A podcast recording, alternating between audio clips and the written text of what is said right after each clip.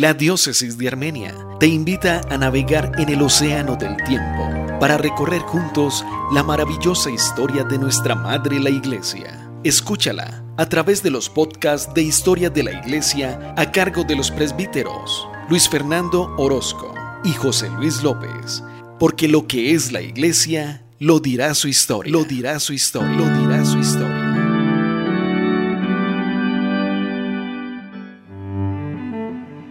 Buenas, un saludo especial para todos los oyentes del podcast de Historia de la Iglesia de la Diócesis de Armenia en compañía de mi compañero y amigo Luis Fernando Orozco, dándoles este saludo al sexto podcast que vamos a dedicar en este día a considerar la historia de la Iglesia en España, puesto que es, por decirlo de alguna manera, nuestra Iglesia Madre, somos herederos de la cultura de cristiandad católica que España implantó en América, pues vamos a dedicar este capítulo a considerar la llegada de la fe cristiana a tierras hispanas.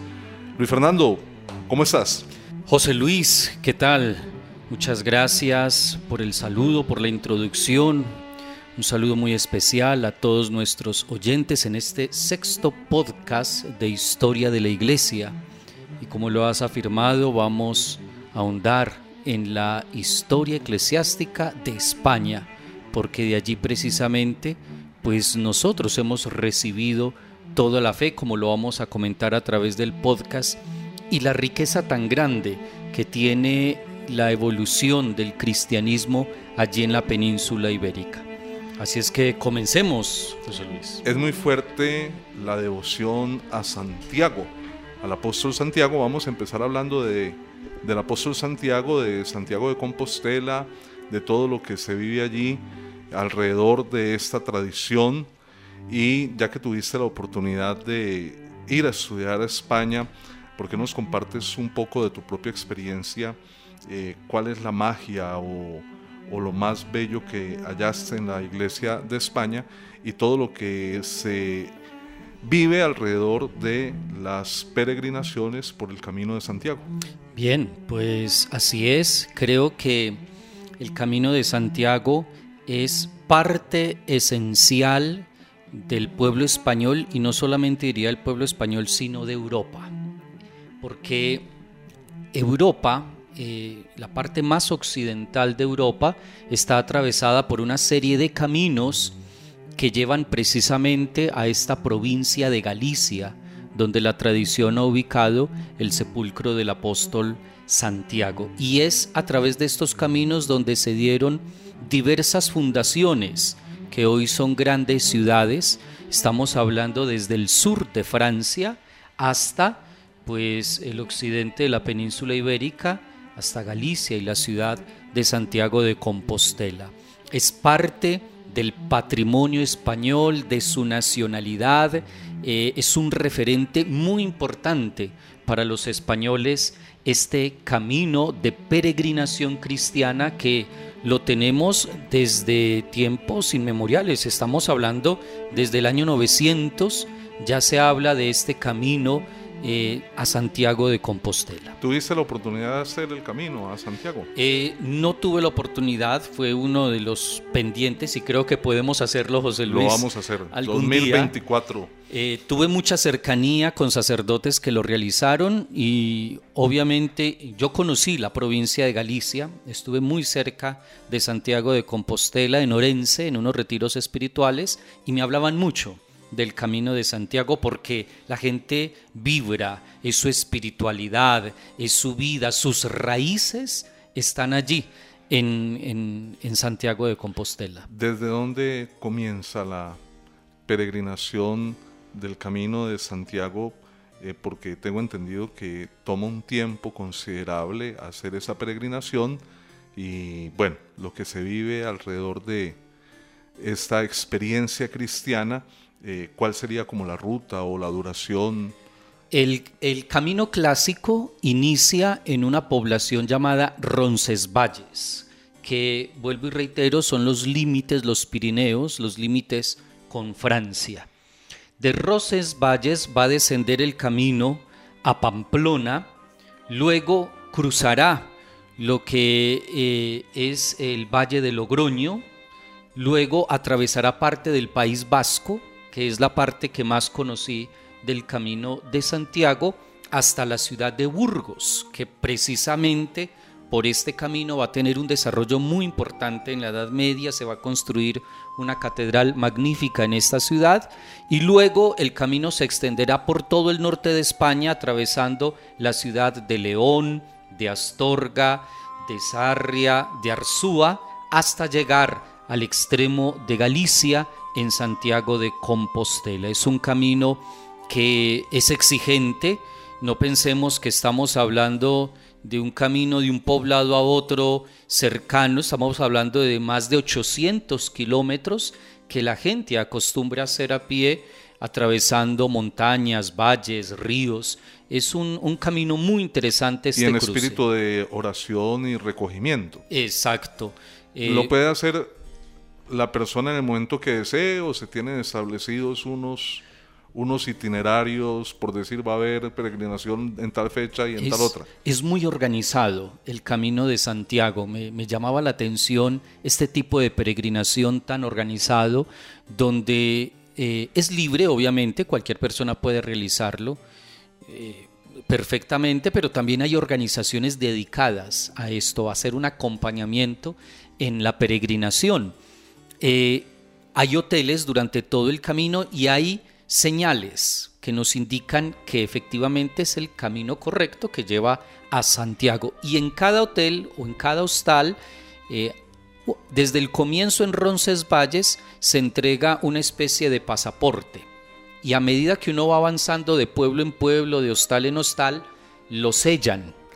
De manera que cuando uno llegue al punto final de la peregrinación que es Santiago, pues allí en la catedral eh, revisan el pasaporte y le dan algo llamado la compostela, que es una especie de diploma firmado, un certificado eh, en pergamino, muy bonito, eh, firmado por el deán del Cabildo Catedralizo de Santiago, donde consta desde qué punto parte su peregrinación, porque reitero, pueden ser desde Roncesvalles, porque pensemos que eso es una montaña en un frío tremendo, Roncesvalles en los Pirineos o puede ser ya desde el llano del País Vasco. Entonces desde se le anota exactamente el poblado de donde parte y el número de kilometraje hasta Santiago de Compostela. Algún oyente se preguntará qué es el deán del Cabildo Catedralicio. ¿Nos puedes de pronto ilustrar un poco mejor allí? Claro que esta figura. Eh, nosotros somos un poco ajenos a estas figuras eh, tradicionales de la iglesia, eh, pero aquí en Colombia hay algunos. El deán es una especie de director de un colegio presbiteral que se encargan de la organización, la administración y la pastoral de un templo de relevancia. Por lo general son catedrales o basílicas.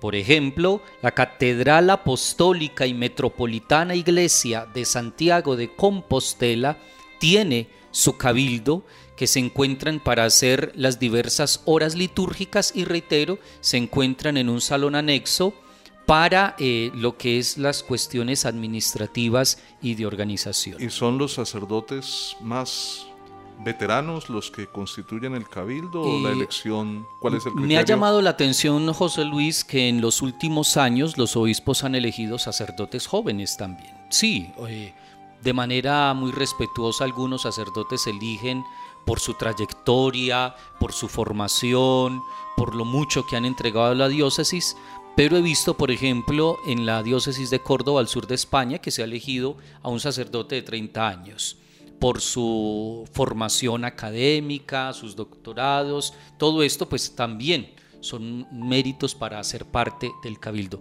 Un dato curioso, José Luis, en Europa hay dos eh, cabildos magistrales, son los únicos que tienen ese título y por ende su catedral se llama catedral magistral, porque todos los presbíteros que forman su cabildo son doctores.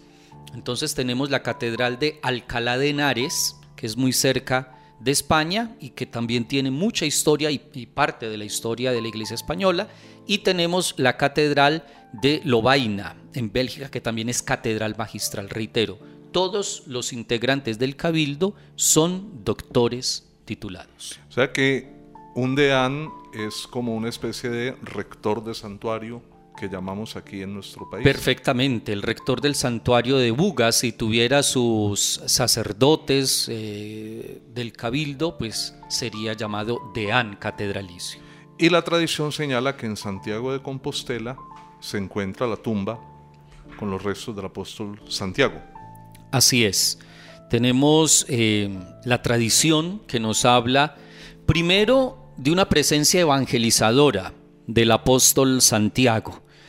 Eh, recordemos que ubicamos la muerte del apóstol, por lo que nos dice el libro de los Hechos de los Apóstoles en el capítulo 12, versículo 2, la muerte del apóstol Santiago hacia el año 43. Entonces estaríamos hablando desde el final eh, de la vida terrenal de Jesús, su crucifixión y resurrección, hasta el 43, un lapso aproximado de 10 años, donde muy posiblemente... De pronto un poco más, unos 12, 13 años. Exacto, donde muy posiblemente eh, el apóstol se hubiese trasladado a, a la península ibérica a evangelizar. Hay algunas fuentes muy serias que nos hablan de esa presencia del apóstol y muy tempranas. Estoy hablando de padres de la iglesia de gran credibilidad como Dídimo el Ciego, a finales del siglo IV tenemos a San Jerónimo, que es indudablemente un hombre pues que nos da la certeza de que el apóstol Santiago estuvo allí a través de sus escritos, de Teodoreto de Ciro en el año 458 y un documento de, de gran relevancia que es el Breviarum Apostolorum del año 600, donde se menciona eh, esta visita del apóstol Santiago a la península ibérica es importante destacar que estos padres de la iglesia que acabas de mencionar mencionan la presencia de un apóstol que predica en Hispania, en la región más occidental del imperio romano. El texto, por ejemplo, de Dídimo el Ciego, es que el Espíritu Santo infundió su innegable sabiduría a los apóstoles ya al que predicó en la India, ya al que predicó en España, pero sin hacer mención precisa de Santiago, lo mismo el texto de San Jerónimo. Pero en el Breviarium Apostolorum ya va a aparecer de manera clara y contundente que Santiago, cito textualmente, hijo de Zebedeo y hermano de Juan, predica en España y regiones de Occidente. Por eso es a partir del siglo VII que se va a configurar ya una tradición, se va a establecer todo un motivo religioso cristiano en España en torno a la figura del apóstol Santiago. Los datos que tenemos anteriores al siglo VII no son lo suficientemente explícitos, pero a partir de ese documento del Breviarium Apostolorum y de un texto de San Isidoro de Sevilla, del nacimiento y muerte de los santos padres, donde también, al igual que el breviarium, hace énfasis de manera clara sobre la presencia del apóstol Santiago el Mayor, el hermano de Juan, hijo de Zebedeo, en España. Se supone que entre esos 10, 12 años que mencionabas al comienzo, es factible que el apóstol haya llegado hasta la región de Hispania, dada la facilidad de comunicación y navegación en el Mediterráneo y también las calzadas romanas, las vías romanas que eran muy óptimas para el desplazamiento de las legiones donde se necesitaba apoyo de las legiones por un conflicto, pues los romanos habían desarrollado mucho el tema de vías para un rápido desplazamiento y esto facilitaba la conexión desde distintos puntos del imperio romano y por eso sin que exista una evidencia histórica contundente, la tradición suele señalar, y no, y no es imposible, la presencia del el apóstol Santiago evangelizando territorio español. Así es. Y no olvidemos, José Luis, que el apóstol Pablo en su carta a los romanos, habla de un posible viaje también a España, ¿no? Sería una de las posibilidades también de cómo llegó el cristianismo a, a la península ibérica, porque, bueno, tenemos la tradición que por supuesto con todos estos testimonios es creíble de la llegada del apóstol Santiago, pero también está la posibilidad de que el mismo apóstol haya visitado estas tierras. No tenemos la certeza, pero pues él lo menciona en su carta a los romanos en el capítulo 15. De hecho, la provincia de Tarragona se opone a la idea de que haya sido Santiago para exaltar la presencia de San Pablo y precisamente allí, en la provincia de ellos, considerando que no fue Santiago, sino San Pablo, el fundador de la Iglesia de España. Así es. Y precisamente hablando de Tarragona, quería hacer mención, eh, además de Santiago y de Pablo, que hay otras circunstancias que hicieron posible la llegada del cristianismo rápidamente a la península ibérica. Sobre todo, y algo que usted ya mencionaba, algo José Luis, la profunda romanización de la península ibérica. Estamos hablando que antes de la llegada de Cristo, pues eh, la península se había dividido ya en provincias romanas, la tarraconense, la bética, la lusitana, y muy seguramente romanos convertidos que luego fueron a vivir a la península ibérica, pues llevaron allí la fe y se fueron formando pequeñas eh, comunidades mm, cristianas a lo largo y ancho de la península. Incluso hablamos de sedes eclesiásticas muy antiguas que van surgiendo hacia el año 200. Hablamos de Astorca y León, hablamos de Mérida, hablamos de Zaragoza, que en la época del imperio se llamaba César Augusta, son diócesis muy tempranas al norte de España que nos hablan ya desde el siglo I y II de la presencia del cristianismo. Además, quería anotar algo también importante, hay dos padres de la iglesia que hacen mención de la presencia de la fe cristiana en estas tierras. En el 188 en Adversus Herejes de Ireneo de León, eh, este hombre nos habla, este obispo galo nos habla de la presencia de la iglesia en las Siberias. Estamos hablando del 188. Y Tertuliano también habla de la fe que ha llegado a las Hispanias.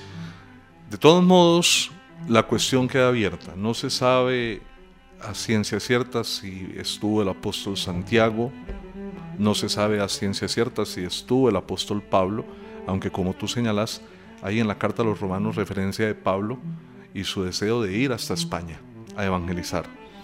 Hay algunos escritores que desmienten la presencia apostólica en esas tierras. Uno de ellos es el Papa Inocencio I, que en el año 416 dice que al margen de Pedro y sus discípulos, Ningún otro apóstol ha constituido iglesias ni en Italia, Francia, España, África, Sicilia e islas adyacentes.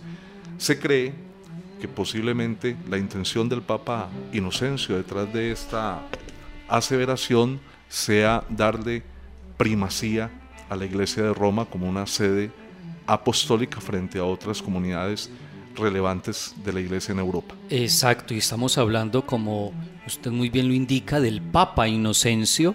Hablamos casi de un siglo de silencio a través de testimonios que no encontramos, eh, testimonios que nos hablen de la presencia o del apóstol Santiago, del mismo Pablo, o de otros misioneros que pudieron haber extendido el Evangelio en la península ibérica. Un argumento en contra de la presencia de los apóstoles, entre ellos Santiago, en España argumento del silencio. En los primeros siglos, poca referencia de parte de muchos autores españoles acerca de la llegada de Santiago a España. Y que por eso la cuestión tiene que quedar abierta, porque no tenemos la certeza totalmente.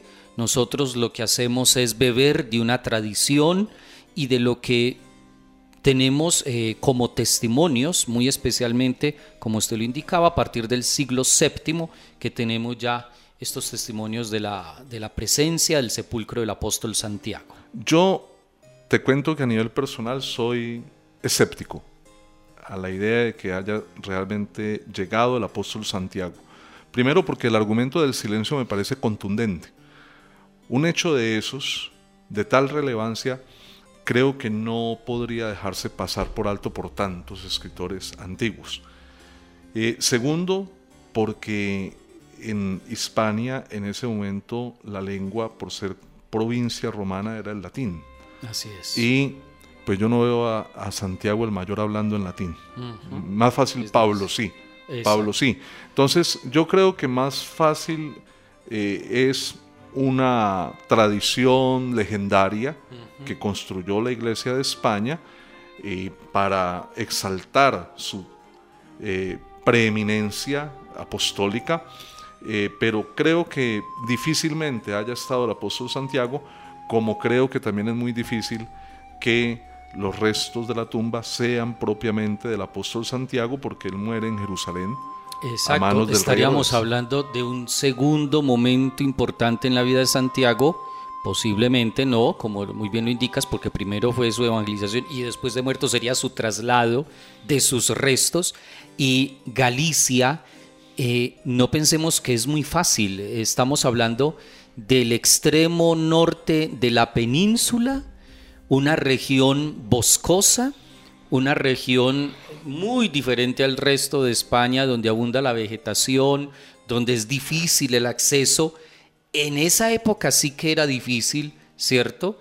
Entonces, pues para pensar que llegaron allí, incluso la tradición dice que fue por el mar, que dieron la vuelta por todo el, mar eh, del norte. Entonces, es Si aún hoy día se hace difícil trasladar un cuerpo de un país a otro. Imagínate en aquella época. Y pues eh, que quizás en ese momento todavía Santiago, estamos hablando de los comienzos del cristianismo, difícilmente tendría el renombre que llegó a tener precisamente con el tiempo como para justificar mover un cuerpo el traslado desde Palestina hasta España. Hasta Galicia. Muy bien, y si eso es Santiago, José Luis, también pues requiere un análisis serio la Virgen María, porque tiene que ver mucho con España. Si hablamos de la tradición jacobea, hay otra columna fundamental en la espiritualidad católica española y es Nuestra Señora del Pilar. Porque nos hablan de la aparición de la Virgen precisamente para animar al apóstol Santiago, estas tradiciones van unidas en este punto. En carne mortal, no, no es un espectro, una, no, Estamos, pero es en carne, en cuerpo, en, Zaragoza, ¿no? estamos hablando de cómo se llama estas, esta, esto que realizan los, bilocación, ¿no? Que es, sería la primera bilocación que se conoce en la historia, porque ella estaba precisamente en, en Jerusalén y ahora viene a animar al apóstol Santiago a continuar su misión evangelizadora en Zaragoza, en esa época César Augusta, y desde allí se ha conservado esta tradición. He encontrado algunos registros que nos hablan desde el año 300 de la veneración que se tiene de la Virgen María en estas tierras, eh, de manera específica el año 380, el primer concilio de Zaragoza, presidido por el obispo Valerio II, allí se refiere precisamente a, la Virgen María como ese símbolo que les alienta en el camino, en el trabajo de la evangelización y ya hay una capilla en el siglo IV a la Virgen del Pilar en esta ciudad. Entonces estamos hablando de una tradición por supuesto muy antigua, pero que también pues hay muchas cuestiones abiertas, hay un silencio anterior donde no encontramos ningún testimonio. Hay un autor, un investigador de esos primeros eh, momentos, Teófilo Ayuso, y él, frente a este debate de la posible presencia de Santiago y de sus restos en España o no, llega a la conclusión de que hay que estar con la tradición. Y yo quiero dejarle este mensaje a los oyentes, independientemente de que sea o no sea histórico o verídicamente comprobable la presencia de Santiago y la tumba de el apóstol, pues lo importante es el espíritu apostólico con el que nosotros nos congregamos. Si usted va y hace el camino de Santiago, pues lo más importante allí no es si científicamente se pudiera demostrar o no que se trata de la tumba del propio apóstol, sino el espíritu de comunión apostólica con el que se hace este caminar, porque finalmente lo importante en el camino espiritual es la fe, más que el hecho preciso, histórico o científico, de lo que se trata es una manifestación de comunión con esa regla o con ese principio del credo donde manifestamos que la iglesia es apostólica. Y este camino de Santiago y la tradición española de Santiago de Compostela, pues suscita en nosotros el vínculo de la tradición apostólica de la iglesia. Así es José Luis, y los españoles lo sienten así. Creo que pasa como un fenómeno similar eh, como en México, donde la guadalupana eh, es el eje de su sentimiento patrio, de su misma fe, de sus costumbres y convicciones religiosas, en España, aún personas que no son practicantes de la fe católica sienten un respeto, un gran respeto hacia la figura del apóstol Santiago, hacia todo este eje patrimonial declarado por la UNESCO. Desde 1985 desde eh, la misma Catedral del Apóstol, toda la ciudad de Santiago de Compostela, el Camino de Santiago es patrimonio también, y la Virgen del Pilar que se celebra el 12 de octubre, una fecha muy importante, porque estamos hablando de la llegada de Cristóbal Colón por primera vez a América, y eh, es el día patrio en España y es el día de la hispanidad, el día dedicado a la Virgen, y todo el mundo en España se nota en las calles, sacan la bandera con el motivo alusivo a la Virgen del Pilar o su pulsera de la Virgen del Pilar y llevan ofrendas florales a los templos para ponerlas al pie de la imagen de la Virgen del Pilar. La procesión de la Dolorosa. También he visto que tiene bastante relieve en la espiritualidad de España y es por esta razón que nosotros, herederos de la fe cristiana española, pues también tenemos en nuestra cultura latinoamericana tan asentado el fervor, la admiración por la Virgen María. También en las casas, la imagen de la Virgen, nos encomendamos a la Virgen y hay una gran devoción mariológica en esas tierras latinoamericanas. Así es, todo lo vemos precisamente de España, todas estas tradiciones de procesiones, de romerías, peregrinaciones, novenas, todo esto es precisamente por lo que ocurre allí en España. Hay algo que me llamó mucho la atención cuando eh, tuve esta experiencia de vivir allí y es que cada comunidad autónoma tiene su patrona y es muy destacada la fiesta de la patrona en la comunidad autónoma porque todos los pueblos se unen a celebrar su identidad propia, porque muchas de estas comunidades son nacionalidades.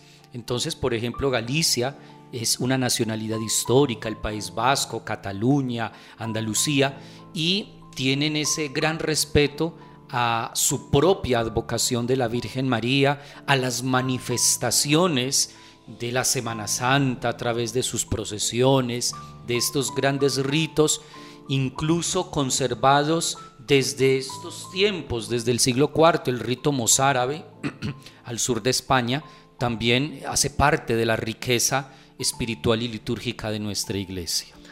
Bien, y pasando nuevamente a San Pablo, él expresa en la carta a los romanos, capítulo 15, versículo 28, Así que una vez entregado oficialmente el fruto de la colecta, partiré para España pasando por vosotros. Una colecta que le ha hecho para la iglesia de Jerusalén. Le dice a los romanos, cuando haya entregado la colecta en Jerusalén, pasaré a España deteniéndome entre los romanos un tiempo.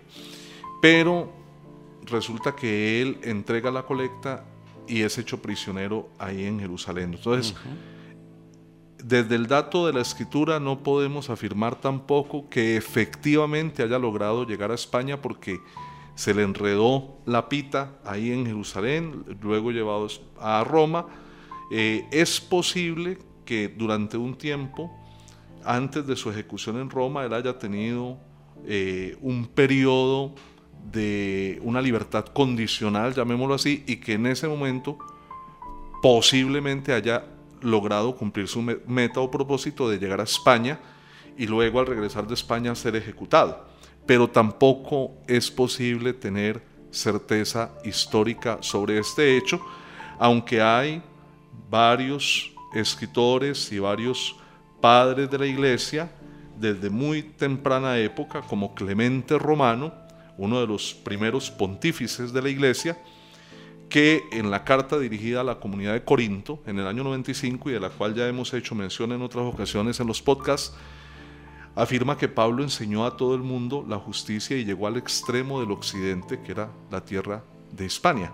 Y así como Clemente tenemos el fragmento de Muratori de finales del siglo II, tenemos también testimonio de San Atanasio, que dice que San Pablo se embarcó para España, San Jerónimo, San Juan Crisóstomo, San Cirilo de Jerusalén, San Epifanio y Teodoreto de Ciro, el cual, como queriendo sintetizar los testimonios de todos estos autores, dice, y se cumplió lo predicho, escapó primero de la ira de Nerón, como lo expresó en la carta a Timoteo, segunda carta 4, 16, 17, y de allí se marchó a España transmitiendo el divino evangelio a los de allí, volvió y entonces fue decapitado. Ese es por lo menos el testimonio que encontramos, por lo menos había un interés, ¿no? De Pablo de visitar España, de llevar al Evangelio a esta zona. Y hablando de testimonios, José Luis, existe, porque muchos se preguntan, bueno, pues nos han creado incluso dudas sobre la presencia de los apóstoles allí en esta tierra y qué es, de, de dónde nosotros bebemos seguro que, existe por lo menos una tradición o una leyenda de la visita del apóstol Santiago. Hay un documento fundamental cuando hablamos de la presencia del apóstol en España. Se llama el Códice Calixtino. Es el documento, el manuscrito iluminado más antiguo que conserva la iglesia del año 1140, donde se reúnen himnos, relatos de la traslación del, cuerpo del apóstol desde Jerusalén a Santiago. Hay piezas musicales bellísimas, yo les recomiendo. Hace poco, para preparar este podcast, escuché algunos, eh, algunas conferencias sobre el Códice Calixtino y me gustó mucho una conferencia muy especial donde tenían un coro eh, eh, y entonaban estos himnos del siglo XII, una cosa bellísima que era los himnos cánticos que recibían los peregrinos en la Basílica Románica, allí en Santiago de Compostela. Entonces es una, un patrimonio eh, escriturístico muy bello que posee la iglesia, el famoso Códice Calixtino, que hace algunos años, no sé si José Luis se acuerda, hubo una eh, un escándalo porque hurtaron el códice de la Catedral de Santiago y usted se imagina, eso es como si se perdiera, voy a hacer una comparación un poco exagerada, pero eso es como si se perdiera el cuadro de la Guadalupana en México. En España el códice calistino es de donde se sostiene toda la tradición jacobea y desapareció de la catedral. Eso movió hasta el propio presidente del gobierno español a poner la mejor policía, los mejores investigadores para descubrir. Eh, Televisión Española incluso tiene un documental que les recomiendo una serie de, cuatro eh, documentales sobre la pérdida y el posterior hallazgo del códice calixtino eh, fue rescatado este códice. Me parece importante, Luis Fernando, aclarar cuando te refieres a tradición jacobea, que estamos haciendo referencia a la tradición de la presencia del apóstol Santiago en tierra hispana. Exacto, es todo, todo lo que rodea esta figura del apóstol las peregrinaciones, eh, todo lo que se ha escrito, como les digo, los textos litúrgicos, los relatos legendarios sobre su traslación de Tierra Santa hasta Galicia, todo aquello que rodea eh, la presencia del apóstol Santiago, lo llamamos así, la tradición jacobea. Hay una tercera explicación acerca de la llegada de la fe a España y es la de los siete varones apostólicos, que también data aproximadamente del siglo IX, décimo, y que afirma que no fueron directamente los apóstoles Pablo o Santiago los que llevaron el Evangelio a tierra hispana, sino siete hombres elegidos por los apóstoles Pedro y Pablo en Roma, les impusieron las manos, los ordenaron y los envían precisamente a la región más occidental del imperio con la finalidad de hacer anuncio allí del Evangelio, de comunicar la fe, de formar las primeras comunidades cristianas. Eh, y la tradición nos ha heredado los nombres de esos siete varones apostólicos que habrían sido los primeros evangelizadores en tierra hispana.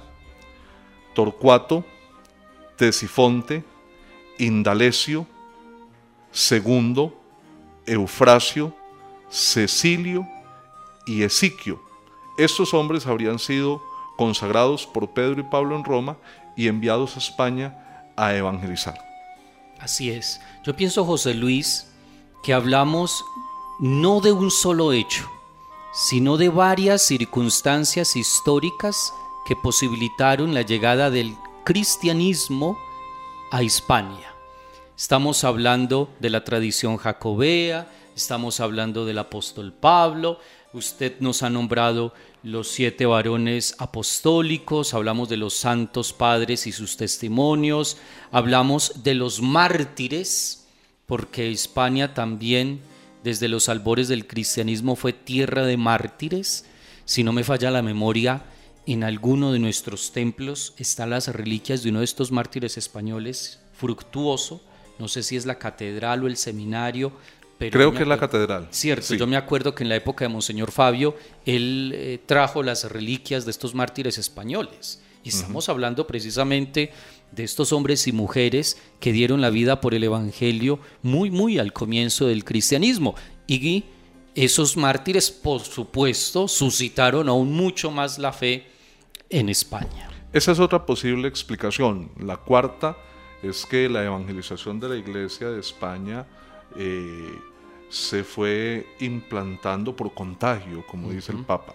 Simplemente la llegada allí a la península ibérica de esclavos, eh, soldados del imperio que ya se habían hecho cristianos, eh, gentes sencillas, comerciantes, campesinos que iban y venían de Roma a España y de España a Roma, bien fuera por el mar o las calzadas terrestres, pues fueron comunicando con su testimonio de vida, con sus palabras a los íberos esta semilla de la fe cristiana fueron congregando, formando pequeñas comunidades y constituyendo poco a poco, sin necesidad de recurrir a leyendas de figuras preponderantes, fueron construyendo la iglesia de España. Así es. A comienzos del siglo IV se tiene registro José Luis que en la ciudad de Ilíberis, eh, muy cerca de lo que hoy es Granada, al sur en Andalucía, está el testimonio del concilio de Elvira. Eh, desde los primeros siglos hay un movimiento fuerte, hay una especie de comunión de comunidades cristianas locales que van a generar en estos primeros concilios de los cuales tenemos registro. Vuelvo y reitero, estamos hablando entre el siglo III y el siglo IV, algunos concilios que se dan, les hablé anteriormente del concilio de Zaragoza, este es el famoso concilio de Elvira. Es el más antiguo del que se conservan las actas. A él acuden 19 obispos de la región y 24 presbíteros para tratar temas de carácter disciplinar, por lo que para esa época la iglesia representaba ya una pujante fuerza social que estaba organizándose y estructurando sus sedes allí en España. ¿No recuerdas el año? Estamos hablando, eh, estamos hablando de comienzos del siglo IV, eh, el concilio de Elvira. Famoso porque es un concilio regional de la iglesia hispana donde se toma como medida disciplinar el celibato para los presbíteros.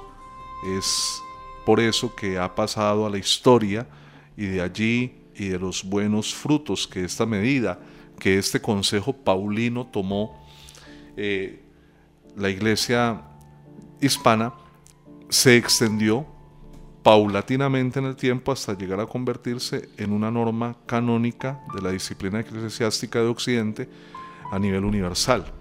Pero la, medida del celibato comienza por ser una decisión de un concilio regional, el concilio de Elvira. Elvira, he tratado de ubicarlo más exactamente, pero la fecha sigue siendo incierta.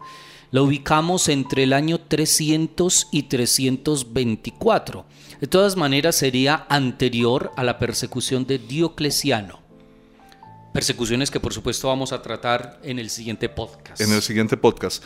Otro dato interesante es el tema que se suscita en la iglesia de España, las iglesias de León, Astorga y Mérida, cuando depusieron a los obispos Basílides y Marcial por apostasía. Cuando vienen las persecuciones, de las que hablaremos en el próximo podcast, entre estas la de el emperador Decio, entre el año 249 y 251, estos dos obispos españoles, Basílides, obispo de la iglesia de León Astorga, y Marcial, obispo de Mérida, pues incurrieron en el pecado de apostasía, negar la fe en Cristo por miedo a el martirio.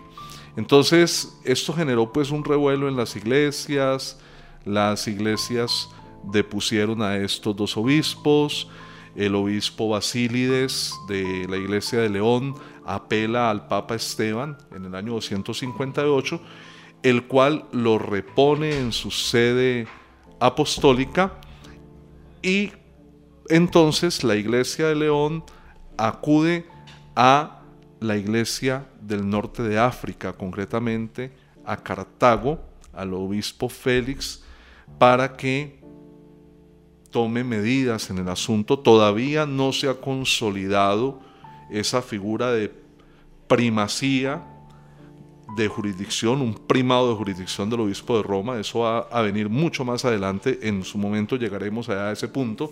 pero todavía, todavía la sede de Roma no tiene la injerencia jurisdiccional que va a tener en el medioevo y de la cual somos herederos. Entonces la Iglesia de España, de León Astorga, apela a Cartago y se realiza un concilio en Cartago, en el norte de África, entre el año 254 y 255, bajo la presidencia nada más ni nada menos que de San Cipriano, y el cual tomaron parte 36 obispos, aprobando la conducta seguida por las comunidades de León, Astorga y de Mérida, y de, Mérida de deponer a estos obispos que habían incurrido en apostasía. ¿Por qué es interesante este punto? Porque llama la atención que España, frente a una decisión de Roma, apele a la Iglesia del norte de África.